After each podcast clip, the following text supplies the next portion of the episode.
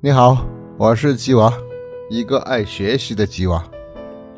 有人说啊，《易经》是经典中的经典，哲学中的哲学，智慧中的智慧。好，我们来继续学《易经》。这个坎卦呀，代表月亮，代表水。有人说，《易经》里的科学，问老祖宗画卦是怎么想来的？答案是观察来的，是依据科学来的。但是以我的看法呀，它不像是我们这个时期的人类文化，而是上一个冰河世纪、冰河时期的人类文化发达到了最高点，把科学的无数的法则归纳又归纳，最后归纳到八个简单的符号，八卦，留下来这么一点东西，而被我们的老祖宗发现了，拿来用。我想，我们的老祖宗说不定还不会那么高的智慧。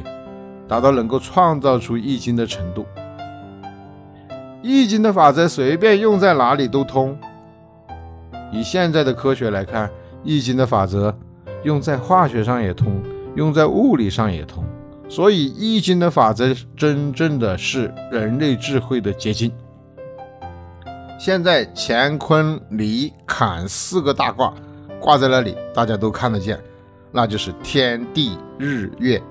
四个大象，这个卦呀，下面一爻是阳爻，上面两爻是阴爻。这个卦名为震，震为雷，它代表了雷电动能。以现在的观念来说，宇宙间有一种动能，而这种动能呢，最大的现象就是雷电。在八卦图上，它的位置放在东北角。在震卦的对面西南角是一个什么卦呢？下面一爻是阴爻，上面两爻呢是阳爻，恰和震卦的阴阳爻相对。这个卦名是转，代表了宇宙的气，代表了风。仔细去看这两卦的卦象啊，震卦正是一种震动的现象，打雷了，雷电震动以后，阳变阴。阴变阳就变成气流，这两个卦的位置相对，所以也叫做对宫卦。对面的对，宫殿的宫，对宫卦。一般人去算命，算命先生说这命是哪一宫？一般人听到“宫”字就联想到宫殿，想到了自己是皇帝、皇后了。其实不是这个意思。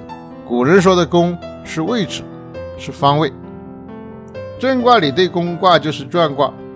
宇宙的雷电一震动就发生大气流，大气流摩擦又发生雷电，这两个不断的相互变化。另外，在图的西北角上，下面两爻是阴爻，上面一爻是阳爻，形成了艮卦，代表山。它的对宫卦是什么呢？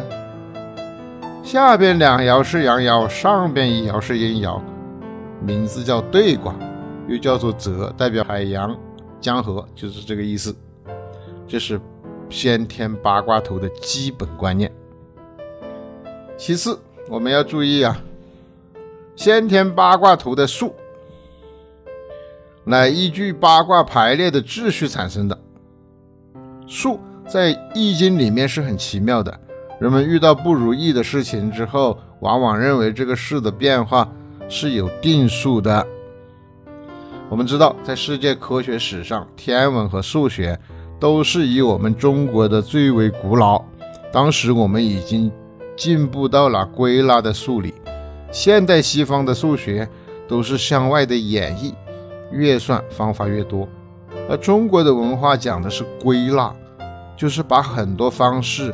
公式方法一个一个慢慢的归纳起来，最后只归纳为十个数，而且方法非常简单，只是加与减。加减，就哲学的观点而言，宇宙的万物不是增加就是减少，没有第三个现象。现在这个先天八卦图的数字排法也是：乾一兑二离三震四卷五坎六艮七坤八。这八个数字连接起来，它的迅速和方向是一条线上的正南前起，走向东南对。而东南离呢，呃，最后到了东北的震，这是顺。另一条线呢，就从西南的宫卦走向西南的影。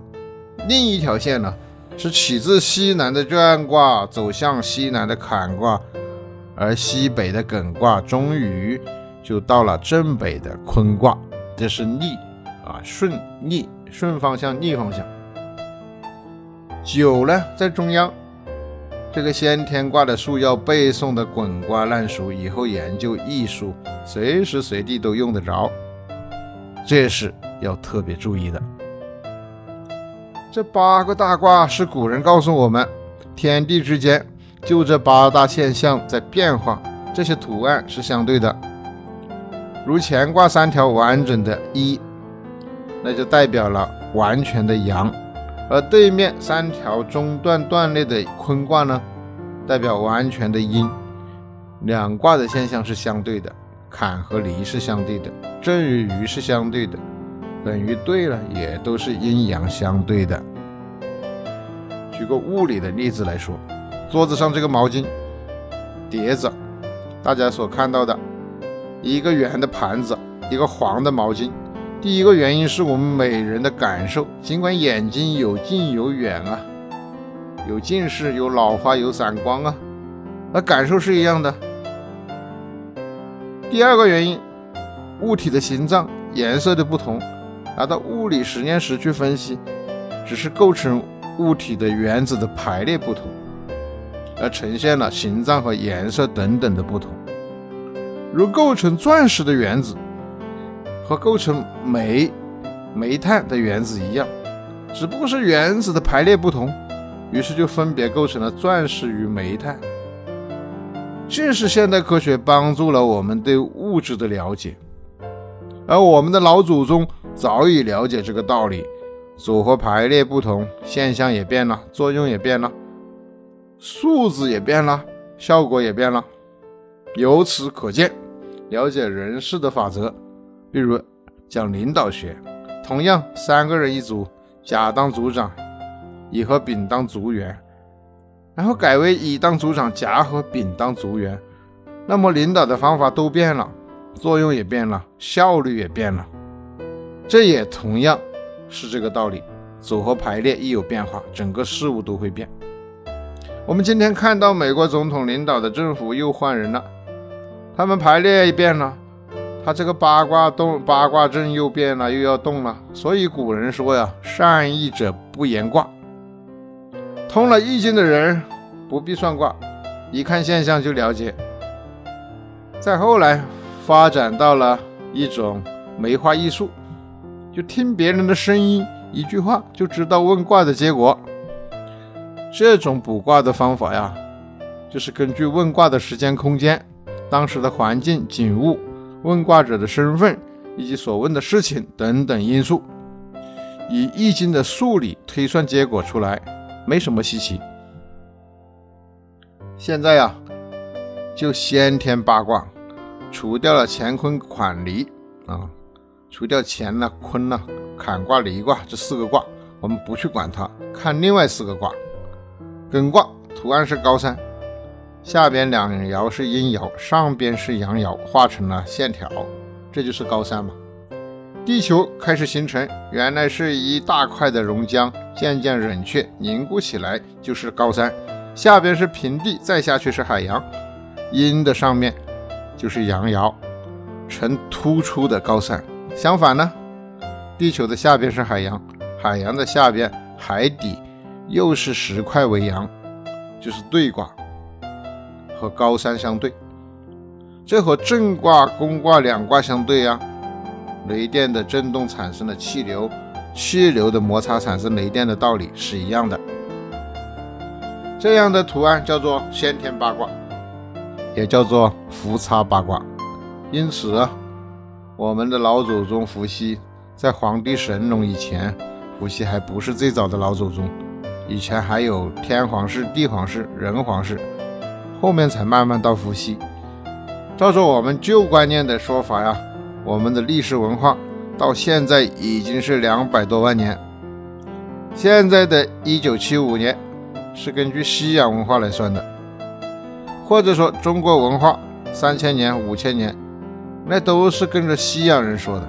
所以伏羲并不是我们最早的老祖宗，只是代表我们八卦的文化是从他那里开始的。现在我们把中国地形图放在前面，那就更妙了。当时画个八卦呀，是以我们中国为本位，是以艮对震，宫四个卦的位置来看的。艮卦在西北，为我们西北高原是高山。艮卦代表山，由艮卦一直下来是东南，是对卦。而我们东南方面呢，正好是海洋。西南是转卦，代表风。一看我们自己的经历，我们到了云南啊，到了洱海，经过下关，那风大的很，风大著名啊，十轮大卡车经过这里都可以关掉油门，让风吹着走。云南在西南边陲就是这个现象嘛。等于我们说，基隆宜兰一带多雨是金生丽水，因为这一带有金矿，向来有金矿的地方都是多雨的，这是现象，有没有道理呢？有待于研究。但是西南多风，东南多河圈海洋，东北多雷阵，西北多高山，这个八卦的图案代表了宇宙的一切现象。平面的现象代表了中国的地形，因为这是以中国为本位的。关于这一点，举个现在的事例来说，曾经有一位跟我讲《易经》的学生，要在澳洲买房子、盖房子，写信问，他说在澳洲用罗盘是不是和在国内用罗盘一样的用？这是一个前所未有的新问题。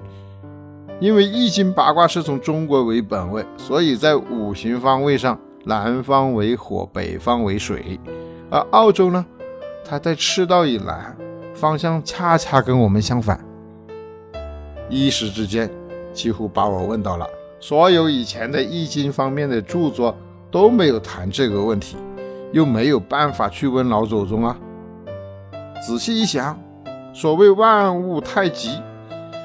从这句话想出道理来，告诉他把罗盘的南北方向调个头来啊，倒过来用。后来告诉他照这个方法用，结果非常灵。